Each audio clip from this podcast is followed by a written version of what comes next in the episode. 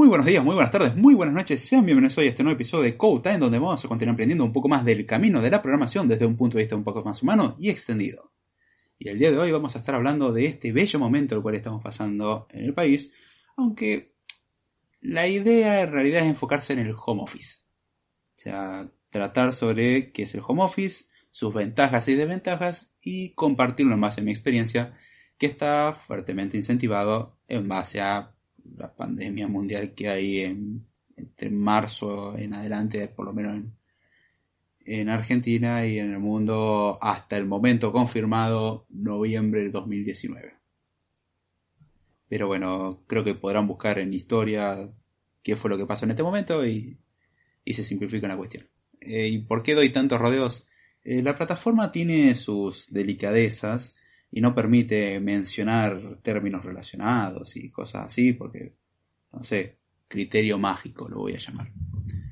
Así que bueno, si ya tiene capacidad de entender la semántica de lo que acabo de decir, wow, qué buen sistema. qué buen sistema. Pero bueno. Ahora bien, ¿de qué voy a hablar hoy? Como bien dije, sobre qué es el home office, sus ventajas y desventajas en el contexto actual. Y antes de empezar, voy a hacer lo que tengo que hacer muchas veces debido a, no sé, quizás la poca conciencia de algunos.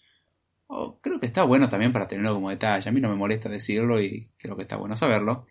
Que esto está basado, fuertemente en mi experiencia. Muchas cosas pueden llegar a ser subjetivas y puede mi experiencia no coincidir con la de las demás. Si no le gusta mi punto de vista, puede plantearlo en su propio podcast, puede plantearlo en un comentario o puede decidir participar acá y decir, bueno, quiero participar y contar cómo yo enfrento toda esta temporada, cómo yo trabajo con esto. Yo voy a verlo desde mi punto de vista, desde mi humilde punto de vista, el cual claramente puede diferir al de otros. Yo solamente comparto mi experiencia. Hago aclaración de eso porque van a decir, eh, pero para mí el home office es diferente, yo lo pienso diferente. Sí, cada uno lo interpreta de hecho como quiere. Hay algunos que les puede encantar y otros que lo pueden odiar. Eso está basado fuertemente en mi opinión. Y del mismo tiempo no voy a ser exhaustivo en la descripción. No voy a ir hasta cada detalle de cómo se hacen todas las cosas porque se me van a pasar obviamente. Tampoco la idea es hacer un podcast de 15 horas porque estoy seguro que si quisiera y me tomase el tiempo para prepararlo, podría hacer algo de 15 horas. Después de lo cual claramente no me quedarían cuerdas vocales habilitadas por al menos unas semanas, se olvidarían de mi bella voz.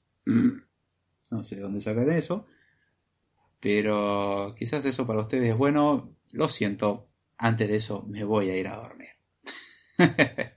es más probable que caiga dormido a, que se cumplan las 15 horas contiguas de, podcast conmigo hablando. Pero bueno, hago esa aclaración. Hecho el disclaimer, podemos empezar con el tema.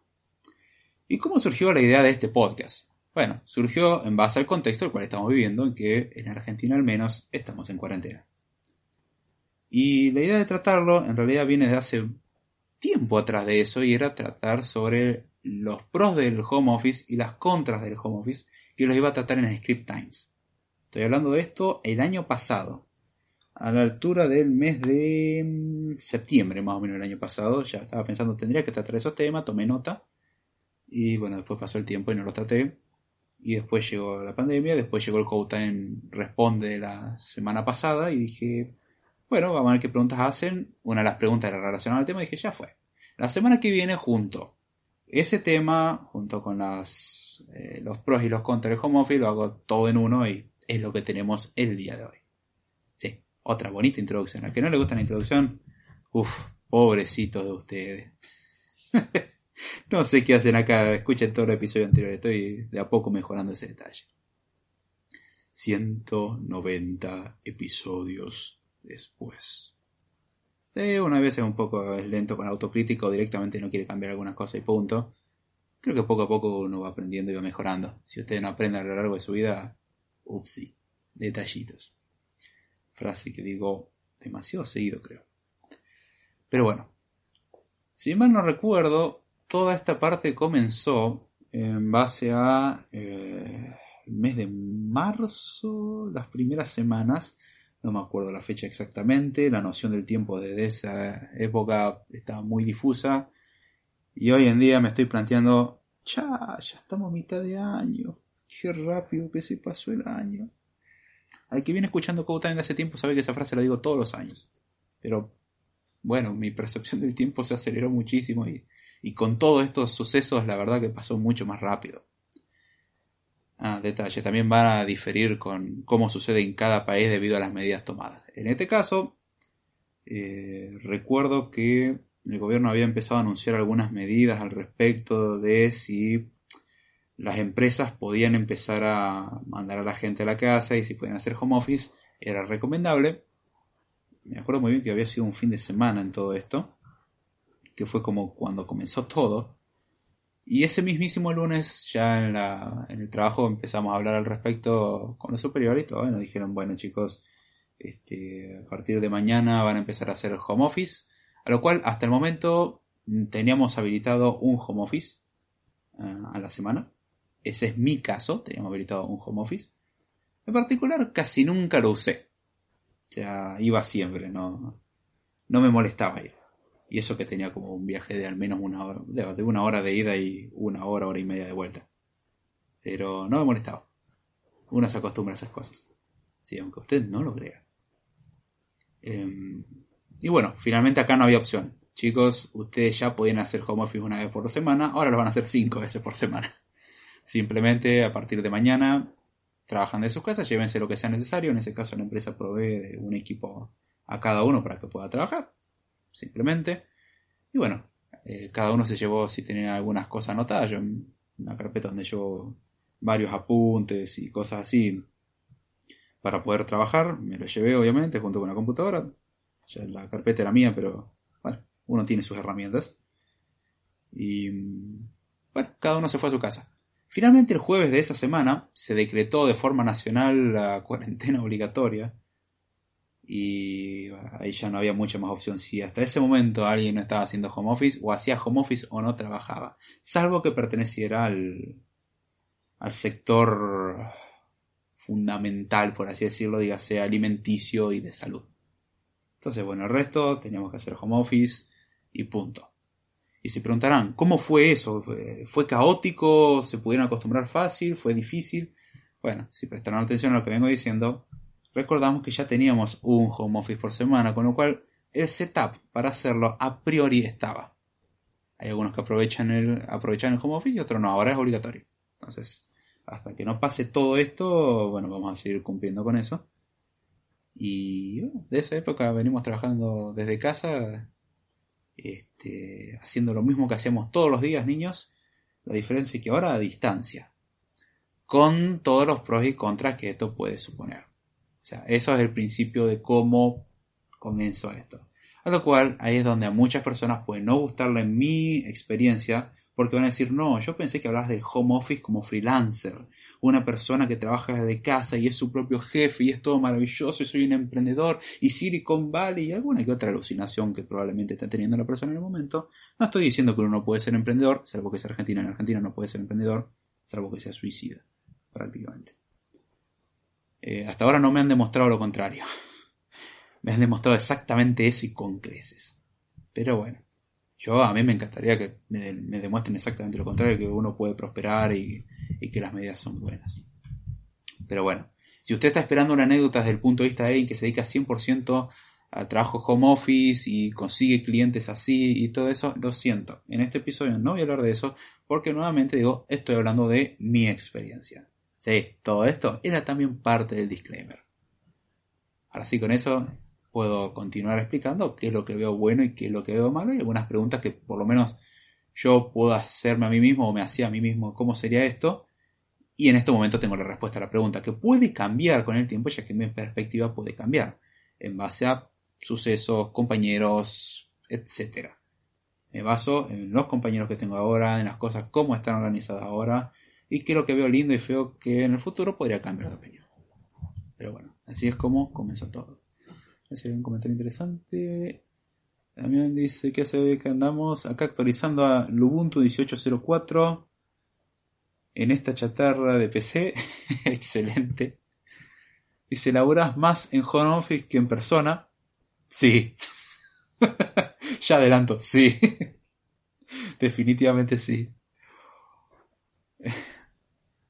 Em, llevamos 76 días, si no me equivoco. Sí, no sé, ya. Después del día 30 ya perdí la cuenta. Me guío por el conteo que llevan algunos, ya no sé. Como que la noción del tiempo es algo muy difuso. De hecho, ese es uno de los efectos psicológicos curiosos que tiene el aislamiento. Pero bueno, también acá vamos a entender que cada persona digiere esto de forma diferente. Y ahí de la oficina avisan que devuelvas eh, el dispenser. Uy, ¿se dieron cuenta? Bueno, está bien, pero para que termine este último bidoncito y, y ya está. Eh, ya venía rindiendo bien los 15 bidones que me traje. Sí, fue medio complicado traérselo en el colectivo, pero increíblemente me dejaron subir. Ese que lo fui llevando en cuotas. Ahora, bueno, le dio utilidad. Dame un toque que termine el último bidón y ahí devuelvo el dispenser. no, no, me llevé el dispenser. ¿Qué habrá sido el dispenser? Esa agua yo no la tomaría en este momento. Y el teclado que dejé en la oficina debe estar en este momento con un árbol adentro ya. Eh, todo en referencia a ese bello meme de que la naturaleza está recobrando su lugar y hay un teclado del cual salen plantas. en base a la tierra y semillitas y cosas que pueden caer arriba del teclado. Ah, Gracias por el chiste, Damián. Estuvo buenísimo. Pero bueno, acá es donde vamos a responder la pregunta. Che, pero ahora en el home, cuando estás haciendo home office, eh, ¿qué cambió en la cuarentena? ¿Trabajan más? ¿Trabajan menos? Personalmente trabajo más. Y esa opinión no es solamente mía, mucha gente que trabaja en el rubro, sobre todo en la parte técnica, en otros rubros no sabría decirlo, pero en la parte técnica, lo que es informática sobre todo, el trabajo no disminuyó. O sea, no en oportunidad de empleo, sino me refiero literalmente en que la cantidad de trabajo que uno tiene que realizar ahora es mucho mayor, sobre todo si uno trabaja más en la parte de infraestructura o soporte técnico, por razones obvias. Durante muchos años se pospuso la sabia decisión de prepararnos ante cualquier eventualidad, prepararnos ante la posibilidad de hacer home office y esas cosas, y dijeron que no, que no era algo útil. Al punto de que existe el bello meme, el cual indica qué es lo que incentivó la adaptación tecnológica o la transformación digital en la empresa. El project manager, el departamento de IT, la gerencia, las charlas, los cursos o la pandemia. ¿Y adivinen cuál está tildada en ese multiple choice? Sí, obviamente la última opción. ¿Por qué? Porque nunca vamos a hacer las cosas como se deben y vamos a esperar al momento donde explota todo, donde lo vamos a necesitar y donde claramente no vamos a dar abasto, porque somos muy inteligentes. En vez de prevenir, ¿para qué vamos a gastar en algo que no se necesita? ¿Qué aprendimos? es bueno ser previsor. Es bueno prepararse para cosas del futuro. Tampoco la exageración. Uy, a ver, la conexión parece que se está cayendo. Eh, acá dice... O por lo menos pagas vos los bidones. Ah, qué flojo. Qué mala onda, Dami. Pensé que antes eras chévere. Ah, sí, el marketing, el marketing, tiene razón. Er, ahí, está. Eh, ahí se estabiliza, ahí se estabiliza. Ahí, hablé rápido. Anda muy raro esto, a ver qué me dice. Streaming healthy. por ahora supongo que está bien, voy a prestar atención un momento. Gajes del en vivo. No pienso editar eso, me tomaría tiempo. Ahora bien, Sinceramente, en, este momento la cantidad de trabajo ha aumentado en la mayoría de los casos, porque hay que adaptarse a todo eso. Sobre todo, ya les digo, si se trabaja en la parte técnica o de infraestructura, o sea, el soporte técnico y todo eso, hay que adaptar, eh, incluso aunque la empresa no sea necesariamente enfocada a eso. O simplemente sea un departamento más, o la empresa sea de tecnología. Si la empresa es de tecnología, es más probable, no necesariamente, de que algunas cosas ya las tengan. Si por ejemplo uno está habilitado para hacer home office, parte de la infraestructura ya está. Puede que en realidad no esté preparado para la escala, pero al menos ya se tiene algo. Pasa sobre todo porque está pensado para conexiones mediante VPN eh, entre, yo, 20, 30 equipos y de repente ahora una plantilla entera de 500 personas tiene que conectarse al mismo tiempo mediante la VPN. La VPN no estaba preparada para tanto. VPN, Virtual Private Network, o eh, red privada virtual, que es básicamente un túnel, por así decirlo, como si tuviésemos un cable conectado hacia la intranet de la empresa. Eh, nos permite, dependiendo de la configuración, conectarnos al resto del mundo con normalidad, salvo para ciertos dominios específicos que están disponibles exclusivamente para la empresa, por cuestiones de seguridad. Entonces, con uno se garantiza que pueda trabajar con información de la empresa exclusivamente y al mismo tiempo que otra persona teóricamente no pueda acceder. Detalles. Al menos así eh, esa es la idea. El problema, ya les digo, es que muchas veces eh, la infraestructura está preparada para un consumo establecido, la intranet de la empresa quizás está preparado para el consumo de todos los empleados, no suele ser el caso. Intranet entiéndase como red interna, intra, interno, net, network, red. ¿sí? O sea, la red interna de la empresa, la cual no necesariamente está conectada a Internet. Y la ideal es que si se conecta a Internet sea mediante una VPN. Entonces, otra persona no puede acceder si es que no tiene las credenciales correspondientes. Todo esto se puede vulnerar de alguna forma si las configuraciones no son correctas, o si se utilizan versiones viejas de ciertas cuestiones, protocolos, etc. Pero bueno, esa es la idea. Eh, dependiendo del cliente y dependiendo de lo que se quiera hacer, eh, uno se conecta a una intranet, es decir, a la red interna de la empresa y listo. Utilizará el software que sea necesario para hacer eso. Em, a ver, ahí parece que finalmente la calidad de servicio, nuevamente la calidad de servicio subió. No sé, dígame si se corta. Ahí, voy a por la duda buscar esta página. Ah, perfecto. Parece que no hay nada nuevo.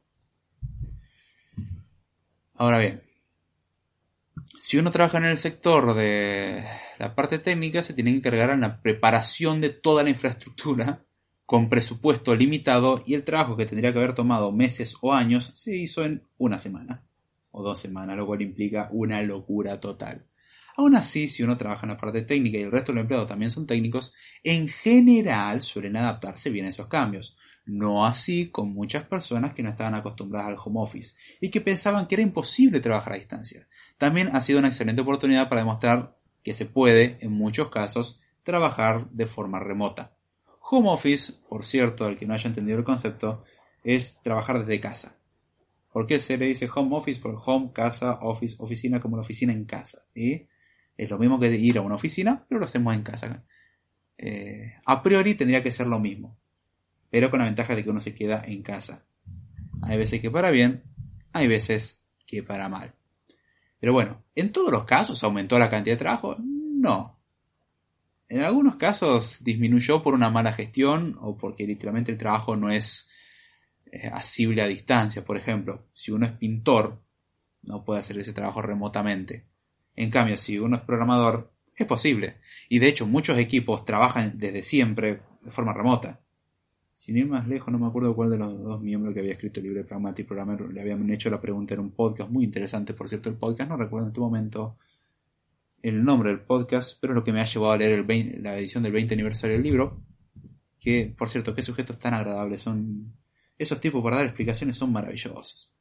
Da gusto escucharlos, sinceramente. Y le preguntan, bueno, ¿y en este libro enfrentan el trabajo remoto? Y la respuesta era, bueno, en realidad no, aunque en realidad hace 20 años que no piso una oficina. y planteaban algunas de las ventajas y desventajas. Punto muy interesante, de hecho. Em, y ahí es donde está la cuestión. Muchos desarrolladores hace años que trabajan de forma remota. Literalmente su metodología de trabajo es remota. Y cuando uno es freelancer muchas veces es remoto, por no decir prácticamente siempre. Eh, o cuando uno trabaja como part-time también dicen, bueno, como toma más o menos la, mitad del tiempo eh, que vos estarías trabajando, en realidad te la pasás transportándote, más vale quédate en tu casa, trabajás desde ahí y listo. Y algunos dirán, ah, pero uno no puede controlar las cosas, porque ahí, ¿cómo sabemos si el empleado está realmente trabajando? Y eso fue uno de los grandes problemas que hubo al principio. La gente, en muchos casos, no estaba acostumbrada a trabajar desde casa. Entonces, ¿qué hacían? No se conectaban, no trabajaban. y le mandaba un mensaje un día y le dicen, che, ¿pudiste hacer tal cosa? Y te respondían al día siguiente y decían, uy, disculpa, que no, no me había conectado y qué sé yo, estaba haciendo otras cosas. ¿Y qué otras cosas estaba haciendo? Tu único trabajo era este. Bueno, sí, pero me puse a cocinar y hacer esto y lo otro. A lo cual hay mucha gente que no entendió el concepto que home office no es no trabajar, es trabajar lo mismo que trabajarías en la empresa, pero desde tu casa. O sea, entiendas en la empresa como el lugar, ¿sí? La oficina. Es la única diferencia.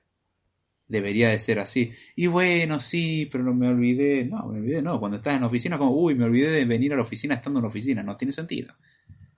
Y eso fue algo que causó problemas y en parte también causa problemas. Eso requiere de un periodo de adaptación y muchos casos se han adaptado perfectamente diciendo, ok, entendí en qué consiste esto, puedo trabajar desde casa, es lo mismo de siempre, pero a distancia.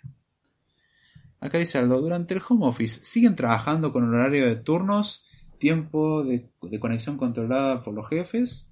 En nuestro caso, el tiempo de conexión no es controlado por los jefes. de hecho, no tenemos una conexión específica porque si tenemos conexiones sería más bien con el cliente. Sea, la empresa es una empresa a la cual se le contrata para hacer ciertas cosas y uno se conectaría en este caso, por ejemplo, VPNs del cliente, no tanto VPNs personales. Por el tipo de proyecto que se trabaja y todo. Uno tiene que consumir APIs del cliente y un montón de cosas que el, cliente tiene. Entonces, la única forma es tener la VPN que el propio cliente habilita. Eh, igual es muy dependiente del caso. Eso sí. Ahora, la pregunta es buena si trabajamos por turno o no. En nuestro caso, la idea es trabajar exactamente lo mismo, entre comillas, a lo que trabajamos habitualmente, pero la única diferencia es que en vez de hacerlo en el lugar de la oficina, lo hacemos desde nuestras casas. Es decir, arrancamos a la misma hora y tendríamos que terminar a la misma hora. Y ahí es donde las cosas no son tan así. Acá dice Salomán, Emines 001B1. Wow, alto Nick. Por cierto, sí, a vos me acuerdo que te había saludado varias veces. Salud David, che, eres grande.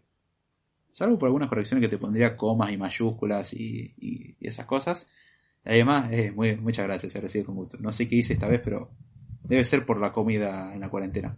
Oh, ese es otro tema que había omitido, la comida. Ahí está. Le tomé nota, pero bueno.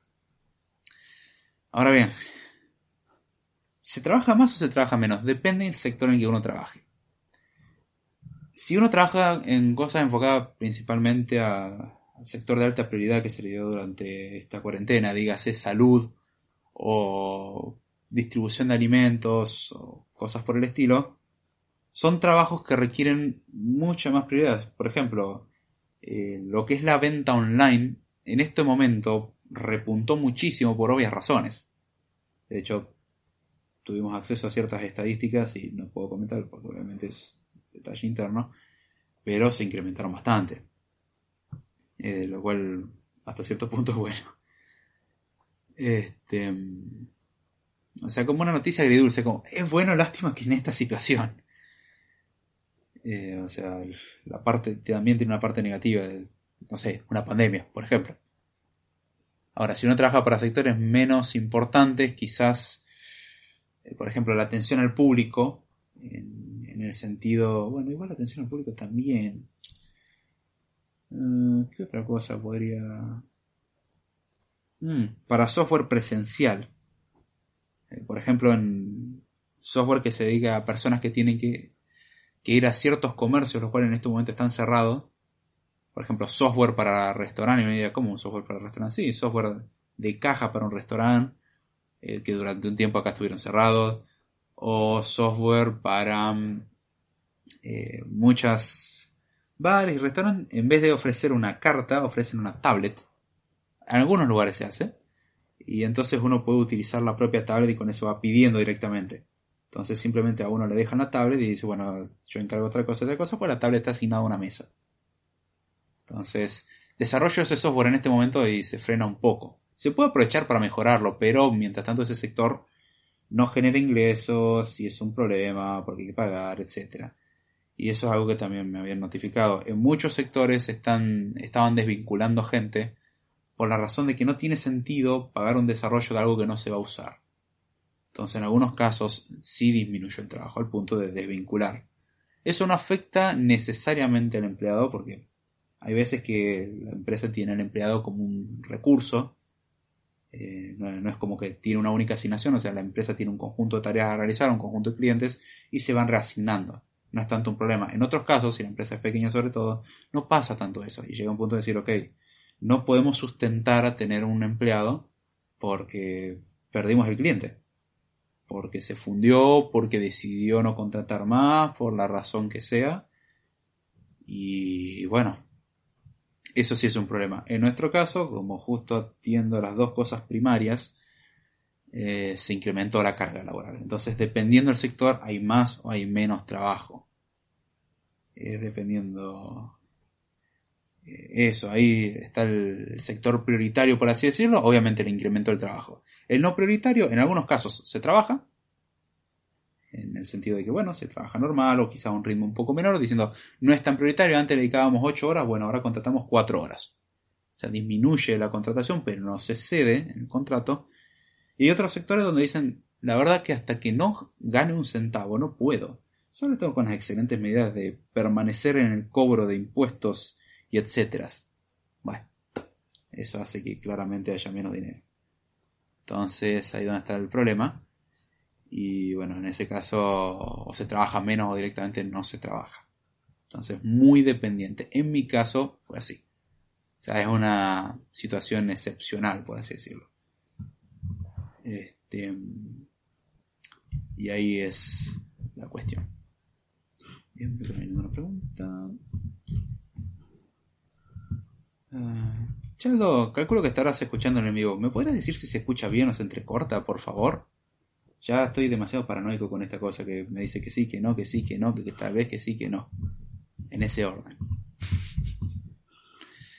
Ah. Si surge alguna pregunta de lo que estoy comentando o quieren plantear algo acerca de, esto, es más que bienvenido.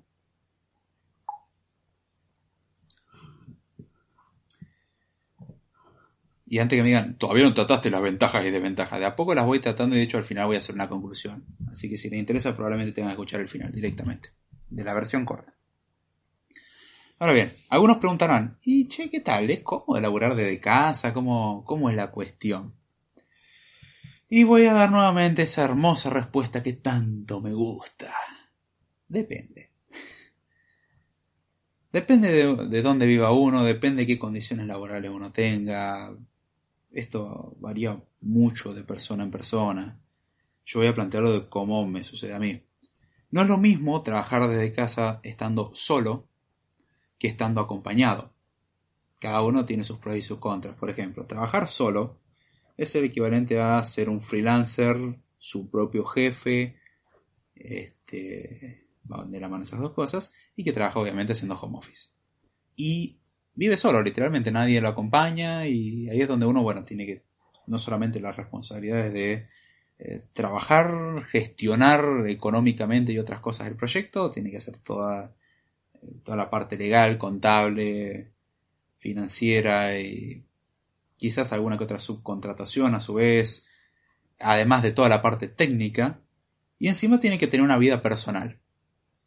Hay gente que lo puede gestionar, hay gente que no, puede llegar a ser un dolor de cabeza. Y ahí es donde sé tu propio jefe, suena genial, pero tiene la desventaja justamente de que sos tu propio jefe y tenés todas las responsabilidades que un jefe y todo el resto de empleados cumplirían.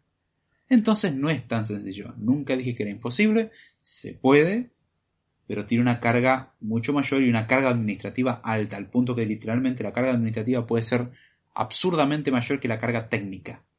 Entonces la técnica no lo es todo. Esto no es lo mismo si se vive con una familia o si se vive con algún amigo, o si se vive con alguien más, porque por ejemplo se pueden ir repartiendo las responsabilidades del hogar. Porque aunque usted no lo crea, usted tiene que comer, dormir y eventualmente bañarse. Se recomienda hacer actividad física y muchas otras cosas más. Pero bueno, no es lo mismo tener a alguien que le dé una mano a uno de ir turnándose. A ver, acá dice algo que se escucha bien. Perfecto.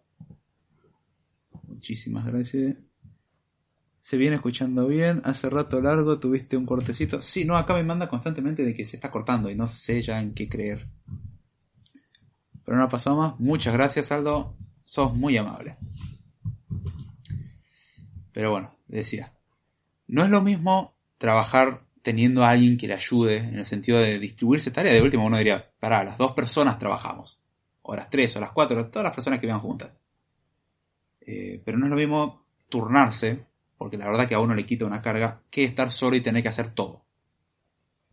Este, hacer las tareas tiene sus desventajas y ventajas. O desventajas pueden tomar mucho tiempo y más de lo que uno quisiera, y la ventaja es que sirven como una desconexión.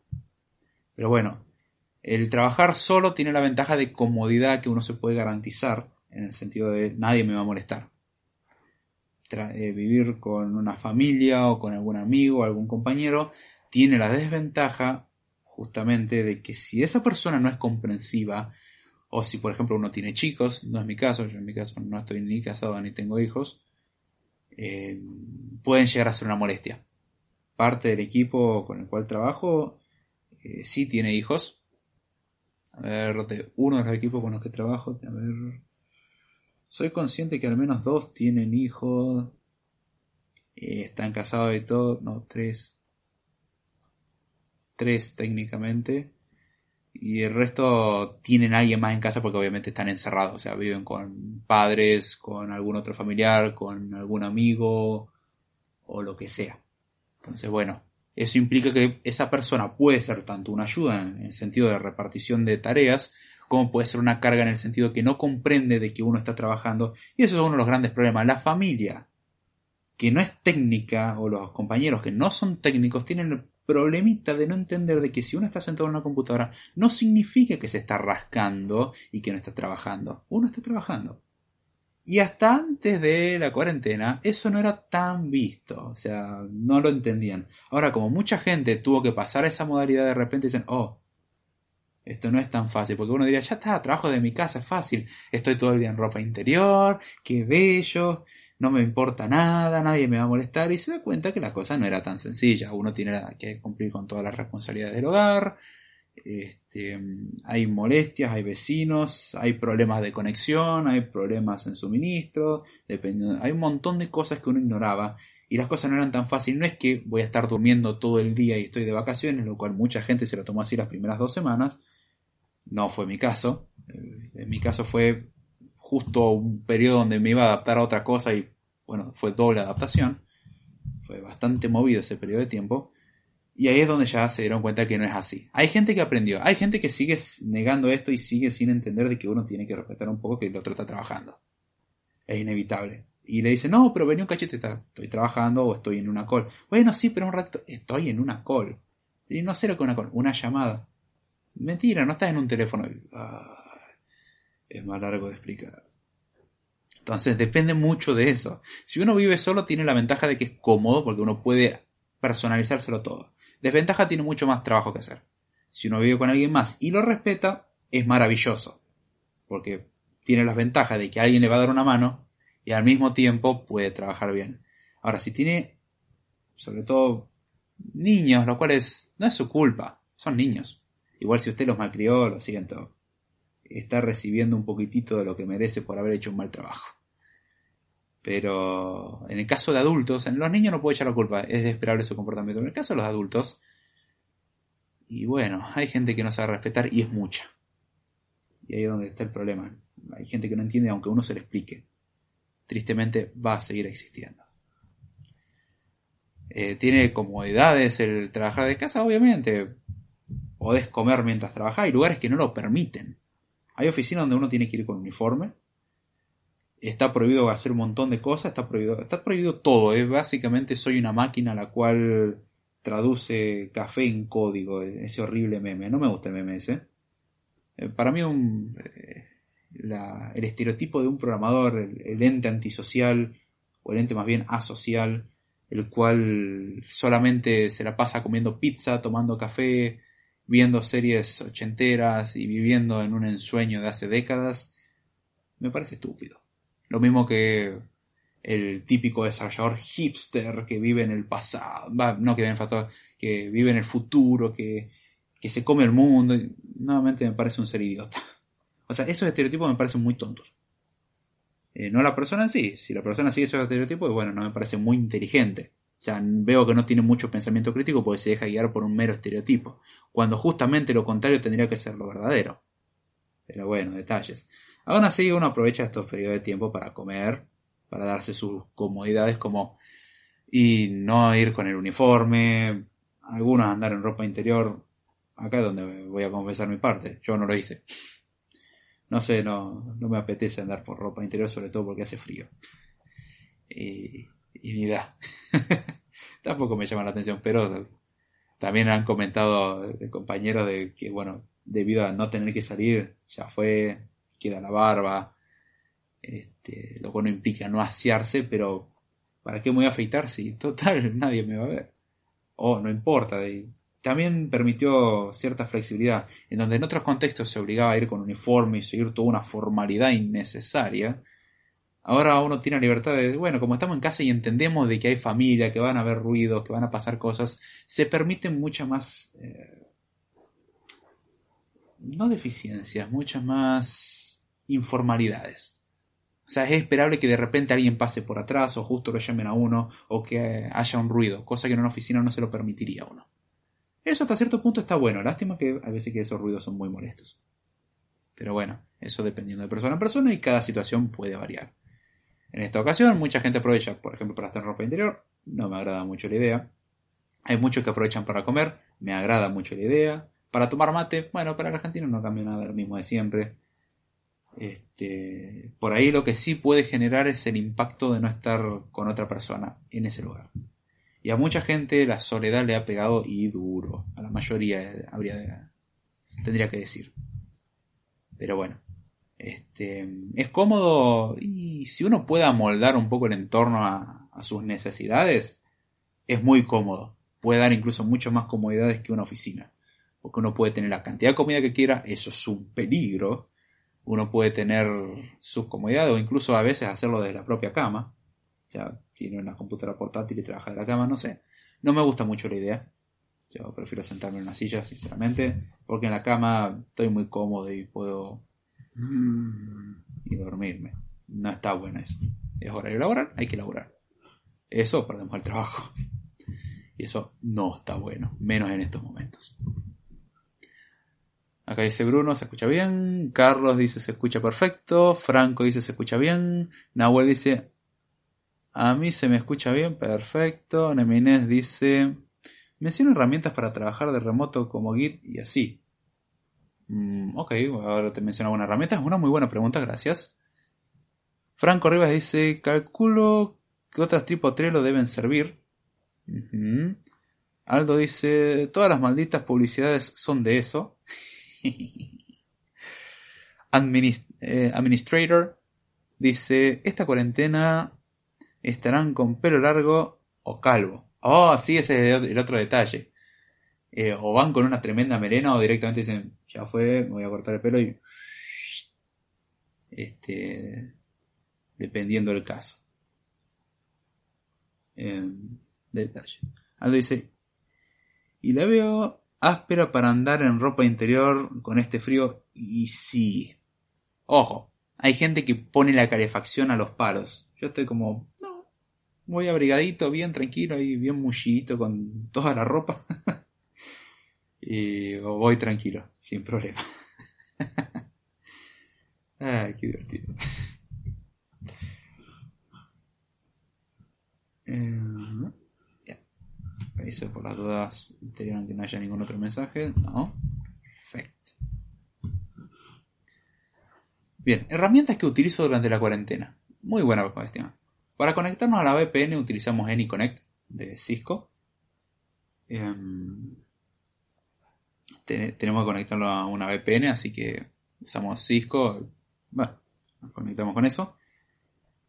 Eh, para gestionar proyectos hay una cuestión. Las herramientas que usamos durante eh, el home office y la cuarentena es lo mismo que usábamos antes, porque, como comenté al principio, este es mi caso. Eh, porque ya de por sí teníamos un home office por semana. Ahora simplemente cambió que en vez de ser uno son cinco por semana, no cambió nada. No vamos a un lugar, lo hacemos exactamente lo mismo, que hacíamos en el home office en casa, en esos momentos, cuando todavía teníamos que ir. Eh, Nada más que ahora lo hacemos todo el tiempo desde casa y ya está. O sea, no ha cambiado mucho, las herramientas son exactamente las mismas. Ya que anteriormente necesitábamos utilizar justamente las herramientas por el caso que de vez en cuando hacemos home office, bueno, ahora es prácticamente siempre. Herramientas como Git no es algo para el home office. Herramientas como Git es para cualquier proyecto. Casi de lo que sea. Si tiene texto plano en algún momento, Git, sistema de control de versiones, obviamente. Esa tecnología no, no es dependiente de este momento. Siempre lo usamos. No somos suicidas. siempre usamos sistema de control de versiones. Eh, los panes te quedan estresados. y sí.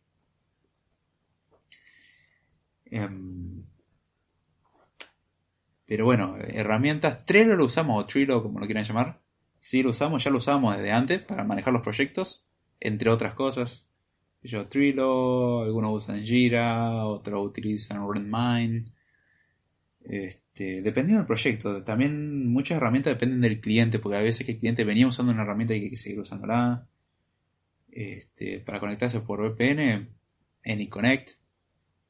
¿Qué otra herramienta más me toca usar a mí? Después, bueno, la herramienta de desarrollo que obviamente uno tiene que utilizar. Hay veces que GitLab para subir los repositorios Git, porque la empresa tiene su propio GitLab. Eh, en algunos, bueno, GitHub no me ha tocado hasta ahora, otros lo tienen en Bitbucket. Mm, a ver, ¿qué otra herramienta uso? Ah, usamos Zoom, usé una, no, Zoom, perdón, miento. No lo usé. Pude evitar usar Zoom en toda la cuarentena, creo. A ver, estoy viendo un caso, quizás. No, en ese caso usé Teams. Sí. Eh, usé. Mm, Zoom no lo usé. Gracioso, eso nunca lo usé. Literal, nunca.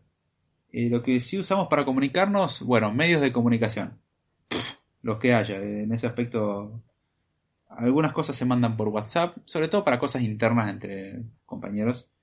No me gusta el uso de WhatsApp, pero hay veces que no queda otra. La gente usa WhatsApp. Preferiría usar Telegram, o en otros casos usamos Telegram, me encanta, hay stickers y esas cosas, y además está buenísimo.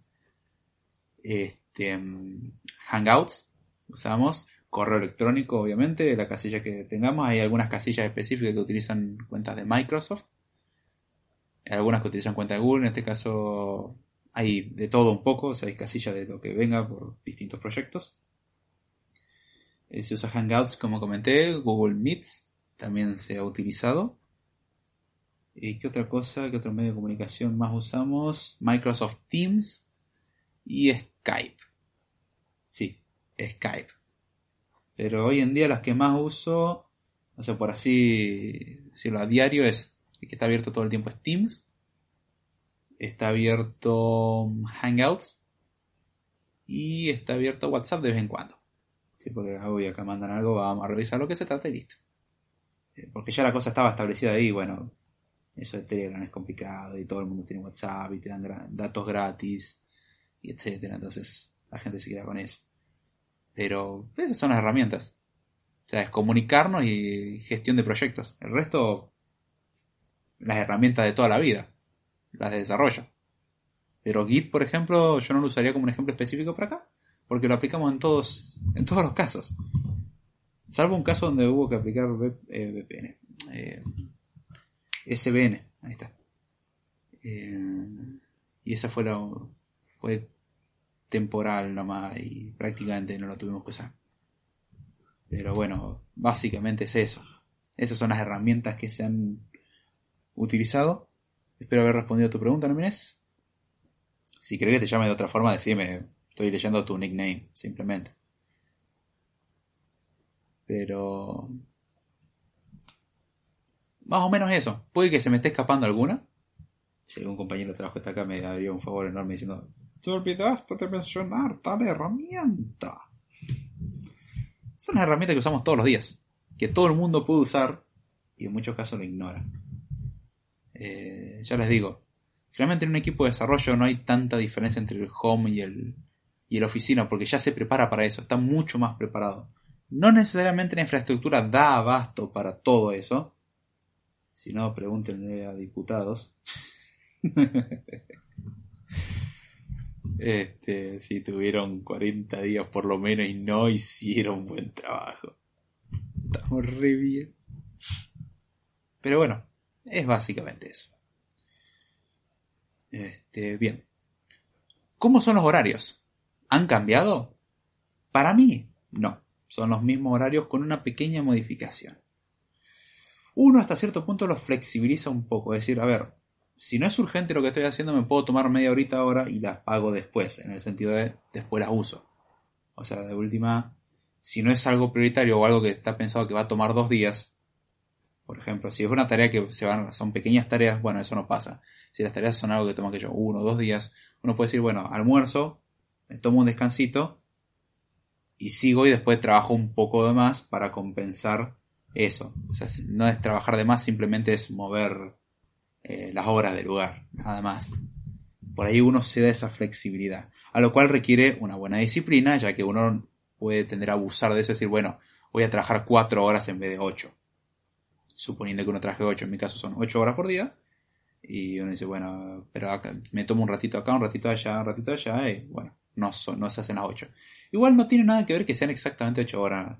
Está demostrado que eso no sirve como parámetro uno puede ser igual de rendidor en cuatro horas quizás, dependiendo del caso, obviamente.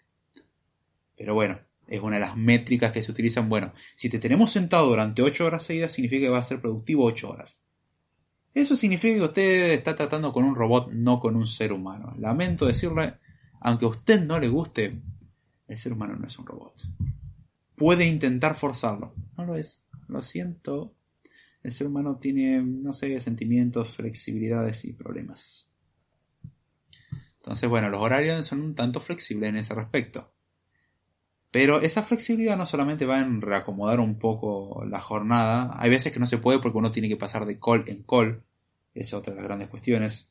Durante la cuarentena se pasa mucho tiempo en call, ya sea porque hay que definir cosas o porque sí.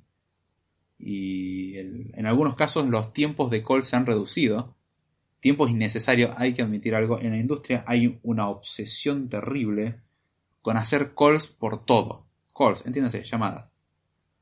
Eh, al punto de, según lo que está, lo que había leído, no me acuerdo si era en The E, no, en E no, era en Peopleware o era en, ah, ¿cómo se llama ese libro? también estaba bueno, aunque no envejeció tan bien como el otro de Mythical, The Mythical Man Month.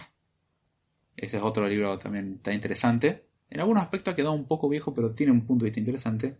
No me acuerdo en cuál de los dos, o si fue en los dos, justamente que se mencionó, que las calls largas y que involucran a gente que no tendrían que estar en esas calls son solamente un reflejo de la incompetencia y del orgullo que tiene la persona que organiza la call, porque necesita retener gente y está bloqueando una tarea por un capricho nada más. No siempre es así, pero muchas veces lo es. Y en algunos casos se ha disminuido la cantidad de calls, en otros casos se ha mantenido la misma, y en otros finalmente lo que ha pasado es que se la pasan el 90% del tiempo en call y después se quejan encima de que no, no rinde el tiempo. Yo estoy, te pasas el 90% del tiempo, el 90% del tiempo del día entre call y call, ¿cuánto tiempo te pensás que queda para ser productivo?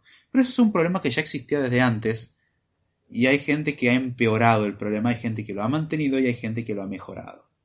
Lamentablemente muchos lo han empeorado.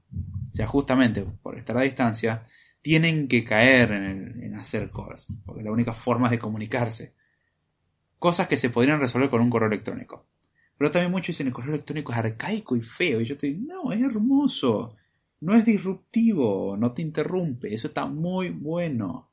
Si no es algo prioritario, que se mande por un canal el cual no te interrumpa. Si es prioritario, que te interrumpa. Pero bueno, orgullos y estupideces aparte. El otro problema que hay con esto es que justamente uno puede entrar a trabajar y pierde la noción del tiempo. Y por ejemplo uno tiene una hora de descanso, pero uno viene embalado y va bien y nadie lo molesta. Un momento bastante afortunado. Y cuando se da cuenta se queda un ratito más y le cuesta desconectarse. Ese es uno de los problemas que hay también.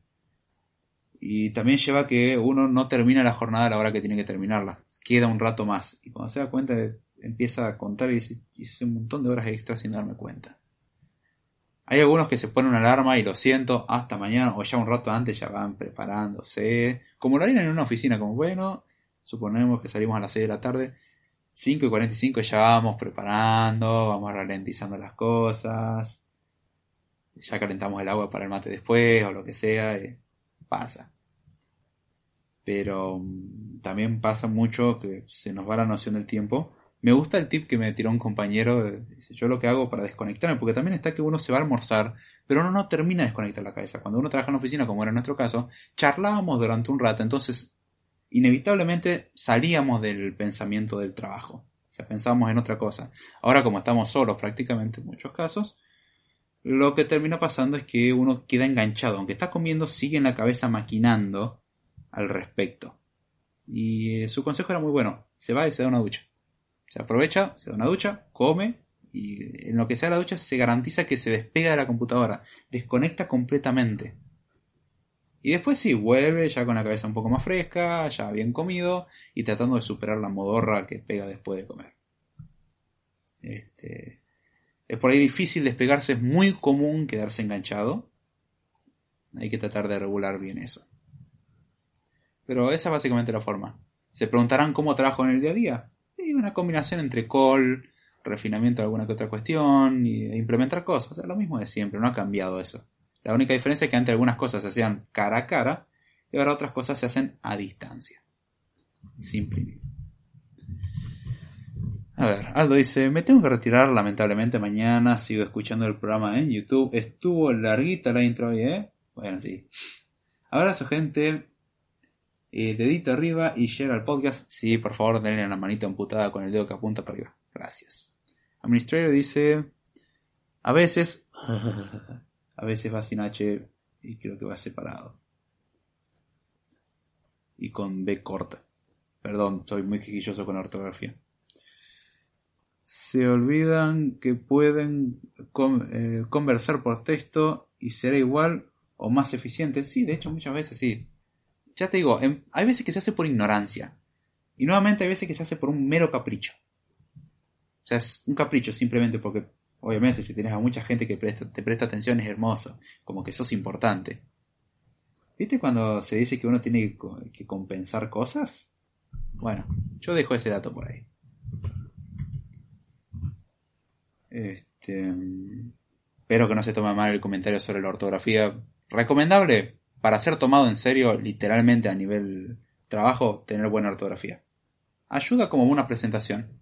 Eh, da una mala imagen si te presentas ante un cliente y demostras errores ortográficos, algo muy común incluso en logos eh, o en descripciones y todo, y tarjetas de presentación, da una mala primera impresión. Nada más, no significa que uno sea incompetente, solamente significa de que si uno se solamente por la apariencia, lo cual es bastante común, y se va a encontrar con ese detalle. Ya puede ser una desventaja. No, no dije nada. Más o menos aterriza. A ver si sigue cargando esto. Espero haber contestado algunas cuestiones. Seguimos. Es necesario tener disciplina en el punto de no pasarse de rosca en cuanto a los momentos o a los permitidos que uno se da. No me refiero solamente a la comida, sino a dormir y, y holgazanear. Me han preguntado antes del podcast, che, ¿cómo manejas esa parte de la disciplina? ¿Cómo te forzás a no, no estar ocioso, a no distraerte con otras cosas. Eso es algo que ya de por sí me lo vengo enfrentando, y uno se lo viene enfrentando en el día a día. Ahora lo único que cambio es que estoy en mi casa y tengo más comodidades y tengo literalmente la cama a un metro. Y como que la cama de vez en cuando dice, sobre todo después de comer, vení, dormí un ratito, vos sabés que quieres dormir. Y uno claramente quiere dormir una tremenda siesta. Pero es algo que uno tiene que ejercitar, decir, eh, no, tengo que hacer esto y punto. Hay veces que uno se puede dar una mano de, por ejemplo, un café, un mate, un té, tomar agua fría o darse una ducha con agua fría, hacer una ducha, un shock de agua fría, como, ¡oh! Bien, me desperté. Este, pero en general es simplemente ejercitar la disciplina. O sea, no hay otra cosa, no hay una clave, no hay una magia para esto, es simplemente obligarse a uno no, las cosas hay que hacerlas así. Aunque yo quiera hacerlo de otra forma, hay que hacer ciertas cuestiones. Ayuda mucho si uno tiene un equipo con el cual tenga que hablar en ese mismo momento, porque uno está concentrado en eso. Y se olvida de esa distracción. Las calls muchas veces hacen olvidarse en esa distracción, sobre todo si uno tiene que prestar atención. Pero bueno, es algo que uno lo tiene que entrenar. Este, eh, lo mismo que uno tiene que ser disciplinado para no ser holgazán, tiene que ser disciplinado para decir, bueno, suficiente. Porque es muy común que uno se quede maquinando después de trabajar y se quede pensando, ¿cómo lo resuelvo? Y se queda trabajando tiempo extra. No hay nada malo, la empresa le va a encantar, sobre todo si no lo tiene que pagar, pero también uno tiene que desconectar un poco para descansar. Así que bueno, ya yendo a, a la parte final un poco de esta cuestión, salvo que surjan más preguntas, vamos a ver cómo afecta esto ya más a lo personal. El hacer home office puede afectar a la persona y mucho, sobre todo si implica aislamiento, a su vez, como es el caso de mm, la cuarentena.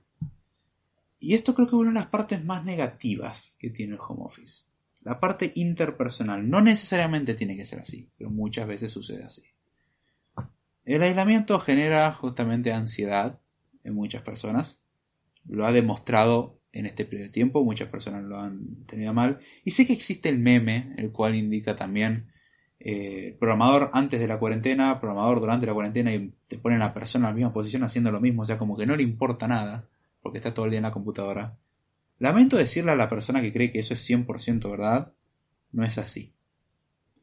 Eh, en algún aspecto afecta a la persona. Ahora, es verdad que en algunas personas afecta mucho más que en otras. Hay personas que esto le impacta mucho. Si es sobre todo de un sector que no es tan técnico, le pega muy duro porque está acostumbrado a una vida mucho más abierta y sociable, cosa que ahora está obligado a estar encerrado. Entonces, le pega duro. Ahora, a un programador también le pega duro en el sentido de no poder salir, no poder caminar tanto, aunque no, bueno, el programador tiene que ser un gordo que vive a base de café y pizza. Eh, no. O tiene que ser tremendo hipster. No. Nuevamente, los estereotipos me parece tonto creer que son siempre así e intentar forzarlo incluso y utilizar eso como un escudo. Es cierto, yo mismo me he aprovechado muchas veces como, bueno, el escudo te da en que no tengo que preocuparme en socializar porque ya asumen de que no lo voy a hacer, así que algo menos, pero es importante esa parte también. Este, pero algo duro que tiene el home office es justamente que la relación entre personas no es la misma. Y una postura que había visto los otros días y hago un comentario muy interesante, esa típica conversación informal que se daba antes de charlar fuera del trabajo con compañeros, esa relación que uno establece con el compañero, esa forma de encariñarse incluso con el compañero, ya no pasa. Porque uno habla durante el trabajo y ya después del trabajo, salvo que uno tenga la disciplina nuevamente de charlar con la persona este, fuera del horario laboral, generalmente, bueno, todos charlamos durante el trabajo, pero termina la hora del trabajo y cada uno se va por su lado. O sea, nadie se relaciona con nadie. Ojo, en algunas empresas esa es la cultura. Cada persona vive en su mundo. En nuestro caso no es así, o no era así al menos. En nuestro caso la idea es que todos tenemos más una relación de cercanía, nos llevamos bien, cada tanto comemos o tomamos algo, nos juntamos fuera del trabajo, conversamos, tenemos la clásica conversación durante el almuerzo, o la teníamos, jugábamos a las cartas para distendernos un ratito, o sea, era un trato muy diferente, cosa que ahora no se lo tiene. Se sigue conversando, pero no es lo mismo. Y sé que muchos dirán, bueno, no han cambiado las cosas. Si uno se pone a pensar en frío, en realidad sí, las cosas cambiaron uno no se relaciona tanto como antes. Y esa relación de cercanía que ayuda incluso en esa mera conversación casual a que surjan ideas muy interesantes, a que surja un compañerismo que mejore la dinámica de equipo, que eso es fundamental para trabajar, sobre todo si se trabaja de más de una persona. Si uno trabaja solo no se nota tanto. Ahora, si uno tiene que trabajar con otras personas, ayuda mucho que uno se lleve bien con la otra persona, que se puedan poner de acuerdo, que uno entienda el cómo se expresa, porque quizás uno, en la forma de expresarse, da la sensación de ser una persona muy osca y muy malhumorada. Y en realidad después uno lo conoce y dice, no, en realidad su forma de hablar puede sonar mal, pero en realidad lo dice bien. O sea, es su forma fea por ahí de decir algo que no está mal, uno lo interpreta mal. Conocer a la persona ayuda a no tener ese problemita porque dice, ah, no, no, no. Incluso en los buenos momentos, o sea, se comporta así, no, no es nada raro. Esa es su forma de decirlo. Eso es un detalle importante. Y al no tener uno ese trato tan interpersonal como existía antes, se pierde. Eso hace que despegarse de un compañero sea mucho más fácil, o sea, uno nunca estableció una relación mucho más profunda, lo cual no tiene nada que ver con ser pareja, no estoy hablando de eso, puede terminar en eso, pero estoy hablando en, en una relación así más cercana, de más de conocer a la persona, de entender al otro y simplemente decir, mm, no, este no es un buen momento voy a pensarlo, veo que está ocupado. Simplemente uno ve a la persona y dice, Ya la conozco lo suficiente como para saber que está ocupado. Está concentrado, no lo tengo que molestar. Cuando veo que está mirando por... Ah, listo, ahí está ya. O sea, son detallitos, son minucias. Pero esas minucias pueden llevar a incrementar el rendimiento mucho. Y eso se pierde. Me dirán, bueno, pero existen las calls. Sí, pero las calls están remitidas solamente a la parte laboral. No a la parte interpersonal, no existe esa parte espontánea. Existe por necesidad. Y me dirán, no, las cosas hay que hacerlas por necesidad. Sí, todo muy lindo con su discurso animal de que solamente hay que hacer las cosas a medida que sean necesarias, pero también necesitamos esa parte social. Eso es la parte que se suele olvidar del programador. El programador no es solamente un técnico, es un ser humano. Aunque usted no lo crea y hay veces uno lo ponga en duda, porque la verdad que hay veces que es difícil creer que esa cosa sea un ser humano, pero sí, lo es. Tiene sentimientos en alguna parte, aún no los hemos encontrado, pero estamos seguros que en algún los tiene. Depende de la persona. Pero afecta mucho en esa parte y ese aspecto lo veo muy negativo. El home office ayuda a que uno no tenga una relación tan cercana. Obviamente, ¿se puede eh, tener ese mismo tipo de relación? Sí, requiere de que ambas personas tengan un interés. Y en el otro caso, como uno tiene que ver cara a cara a la persona, le guste o no, a veces que uno está obligado a hacerlo. Hay veces que alguno dice, yo no quiero hablar con nadie. Bueno, después de estar tanto tiempo con una persona se acostumbra y al final le termina cayendo bien y dice, che, la verdad que yo no tenía ganas de saber nada de nadie más, pero te empezás a encariñar con la gente, empezás a, integrarte más al grupo y te das cuenta, o vas formando un grupo, y uno se da cuenta de decir, che, yo hace seis meses no lo pensaba así, yo pensaba, voy a hacer mi trabajo y me voy a mi casa y fin de la historia. Y ahora uno se queda conversando cinco minutos después del laburo. Un detalle, cualquier cosita. Y eso es algo que se pierde. ¿Se puede hacer? Sí. Pero no es lo mismo. Lo mismo que no es la misma carga consciente de tener una persona al lado que tener una persona a la cual tenés que llamar. A la persona que tiene al lado literalmente es espontáneo, es como, che, una pregunta. La estés interrumpiendo o no, la tenés al lado. En otro caso la persona puede ignorar, puede no responder el mensaje. Estando con la persona al lado no puede pasar. Salvo que sea sorda y no sienta el tacto, ni vea, ni hable, y eso es medio inútil prácticamente para una empresa. Alguien que no tenga tacto no puede ver ni escuchar, no sirve de mucho para trabajar en desarrollo. Muy difícil. La verdad que es un gran desafío. Si se le ocurre cómo podría trabajar esa persona, quisiera escuchar su propuesta. Yo no la he encontrado. Pero bueno, eh, creo que el grupo de trabajo puede romperse o la dinámica puede verse de forma negativa perjudicada. Es todo más espontáneo quizás en, bueno, che, te hago una llamada, sí, pero suele ser muy específico, no tiene toda esa parte más humana. Eh, y requiere nuevamente una buena parte de disciplina. Y ese es el aspecto más negativo que le veo a esto. Tiene la ventaja de que uno no se encariña tanto con las personas, tiene la desventaja que uno no se encariña tanto con las personas ni las conoce. Entonces uno puede malinterpretar muchas cosas. Este, ahí eso lo puedo remarcar como una desventaja. Ahora bien, ventajas en resumen del home office. Bueno, no tenemos que darnos el viaje hasta la oficina, podemos acondicionar nuestro entorno a nuestro gusto, este, quizás flexibilizar algunas cuestiones, eso está bueno. Hay veces que puede ser contraproducente, eh, porque uno me diría, che, si trabajo en oficina también me tengo que encargar de mi casa. Ah, eso es cierto pero mm, puede ser contraproducente en el punto, y ahí vamos a las desventajas, que uno puede quedarse más del tiempo que debería, uno no se relacionaría quizás de la misma forma o con la misma calidad de relación. Y remarco eso porque es muy importante la dinámica en el equipo, que el equipo se lleve bien por fuera del trabajo. Si no se pueden ni ver, no importa que tengan excelentes metodologías, no se pueden ni ver y eso tiene peso. Otra desventaja de trabajar de... Ahora saltamos las ventajas de uno está cómodo y, no tiene que viajar, a las desventajas. Tenés que tener un equipo para trabajar.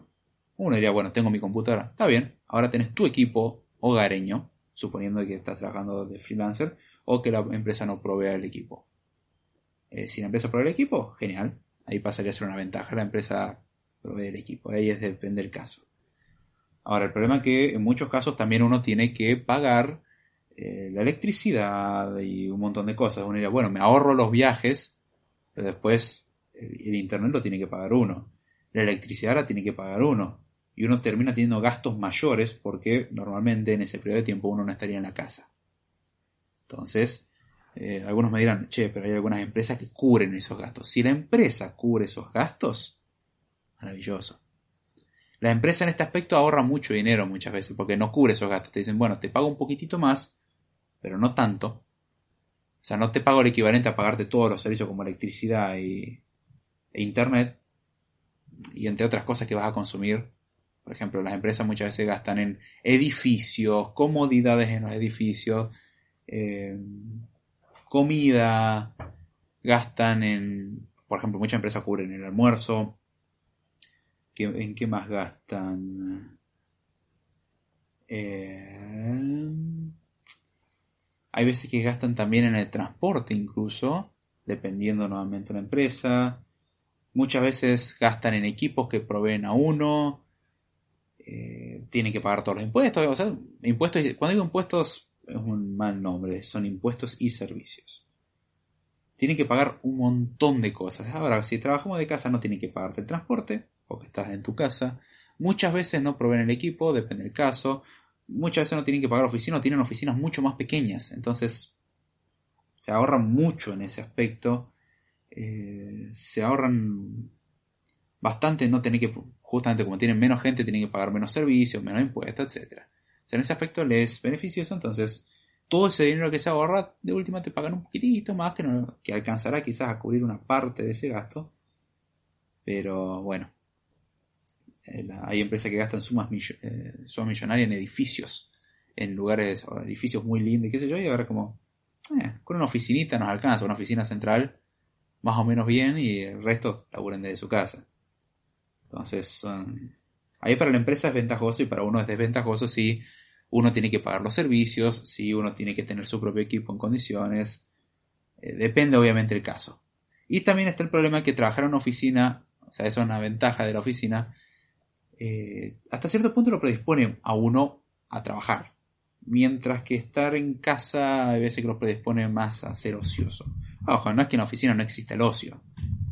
Simplemente es que este, en la oficina como que hay una pequeña presión de, bueno, o al menos uno se, se te en la cabeza de que tiene que trabajar. Entonces por ahí están las ventajas. Resumen, ventajas. Bueno, no hay que desplazarse. Eso también es un problema, no hay actividad física. Hay que desplazarse y uno se puede poner muy cómodo. Es muy cómodo. El problema es que uno muchas veces tiene que cubrir muchos los gastos que normalmente lo cubriría la empresa.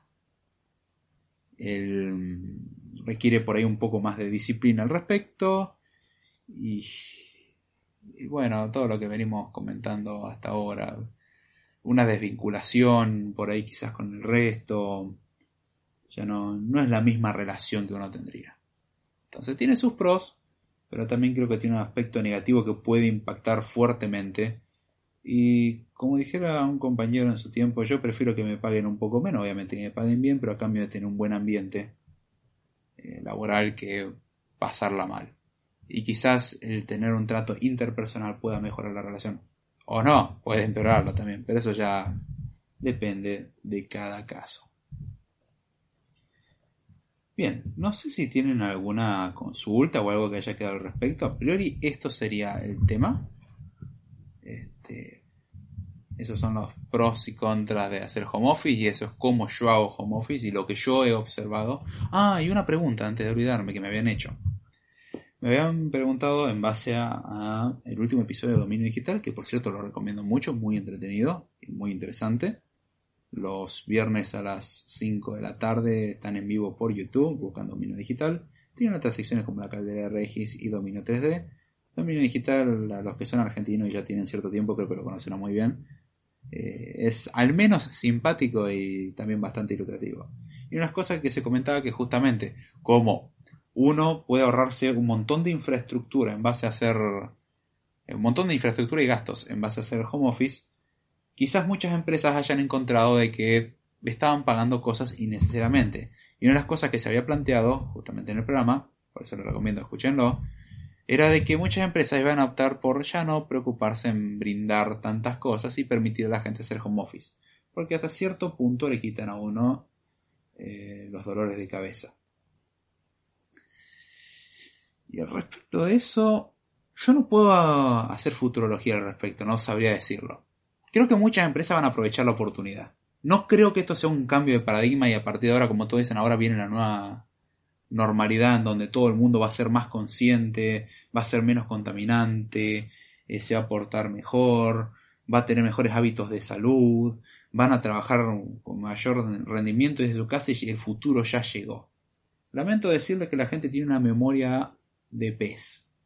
Así que olvídense de eso. Yo, en mi opinión, quizás suena pesimista, pero hasta ahora la realidad me ha demostrado que la gente tiene una memoria horrible. Entonces yo creo que esto va a pasar por un tiempo, se va a mantener y después vamos a volver en muchos aspectos a la misma porquería que teníamos antes. Digo la misma porquería porque algunas cosas estaban mal y algunas cosas estaban bien. va a volver más o menos lo mismo que tenía antes. Algunas van a aprovechar la oportunidad de decir, bien, esta es la excusa perfecta para brindarle a algunos la oportunidad de trabajar desde casa y nosotros nos quitamos este gasto encima. Sí, algunos creo que van a aprovechar esa oportunidad porque les va a resultar, se van a dar cuenta de todo esto que me dijeron durante tantos años al final era verdad. Valió la pena. Pero muchos otros van a decir, sí, a pesar de todo eso, yo no quiero cambiar. Hay que diga que el futuro siempre va mejor y qué sé yo, yo les recomiendo empezar a revisar la historia. La historia ha demostrado que hay momentos muy oscuros y no todo va mejor. Siempre se dice, están las dos posturas, que todo pasado fue mejor y que todo futuro va a ser mejor.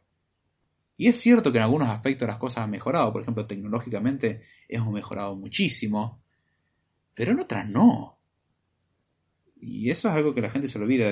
Yo discrepo, y eso ya es una postura personal, en que todo va para mejor siempre. Todo cambio es para mejor. Que algo sea un cambio no significa que sea para mejor y no todo va para un progreso. Muchas cosas van para un retroceso y muchas cosas a las cuales se le llaman progreso en realidad son un retroceso. Eh, los servicios de streaming hoy en día, por ejemplo, están tendiendo a ser la misma basura de la cual están supuestos a matar. Hasta cierto punto lo hicieron. Los servicios de streaming se convirtieron en la nueva televisión, siendo que la televisión era lo que iban a matar. La televisión hasta cierto punto mató a la radio. Los servicios de streaming hasta cierto punto mataron a la televisión, pero todos terminaron decantando en la misma basura en muchos aspectos, con sus matices. Pero todo redunda en lo mismo y parece que la gente no lo hace cuenta. No todo es tan bonito como se lo pinta. Le recomiendo ser un poco más crítico. No significa ser un pesimista. Significa ser realista. No creen en su burbujita de felicidad. Sean realistas, vayan con los pies en la tierra, probablemente le vaya mejor. Pero bueno, yo creo que no todo va a cambiar, yo creo que muchas cosas van a volver a lo normal y simplemente en algunos casos van a aprovechar los beneficios de lo aprendido en este periodo. Pero muchos otros no creo que la gente cambie tanto. Han pasado tantas cosas que tendrían que habernos hecho cambiar de opinión en muchos aspectos. Y aún así hemos demostrado con creces ser unos ineptos e inútiles. ¿Qué quieren que les diga? Si me quieren dar ejemplos de lo contrario, yo los recibo, ojo. ¿eh? La disidencia está permitida. Perdón, la discrepancia. La disidencia creo que también aplica el término. Vamos a buscar. Disidencia. Definición. Vamos, Tatakou, haz lo tuyo. Vamos, Word Reference, haz lo tuyo. Disidencia. Desacuerdo de opiniones. Sí, estaba en lo correcto. La primera excepción. Este, si alguno discrepa con lo que acabo de decir, puede plantear su postura, incluso con sumo detalle. Si lo quiere mandar en audio, lo pongo en próximos episodios, es más que bienvenido. Si quiere hacerlo en un en vivo, es más que bienvenido. Si quiere comentarlo como interno, como simple comentario, es más que bienvenido. El formato que les parezca adecuado, salvo señales de humo, es bienvenido. Bueno, esas son las ventajas y desventajas y sus características del home office. Con esto ya doy cierre a esta sección, viendo que no se han hecho preguntas al respecto. Espero que les haya gustado y les haya entendido. Todavía no termina la versión larga, la versión larga voy a seguir unos 5 minutos más aunque sea. Con esto me despido y será hasta la próxima.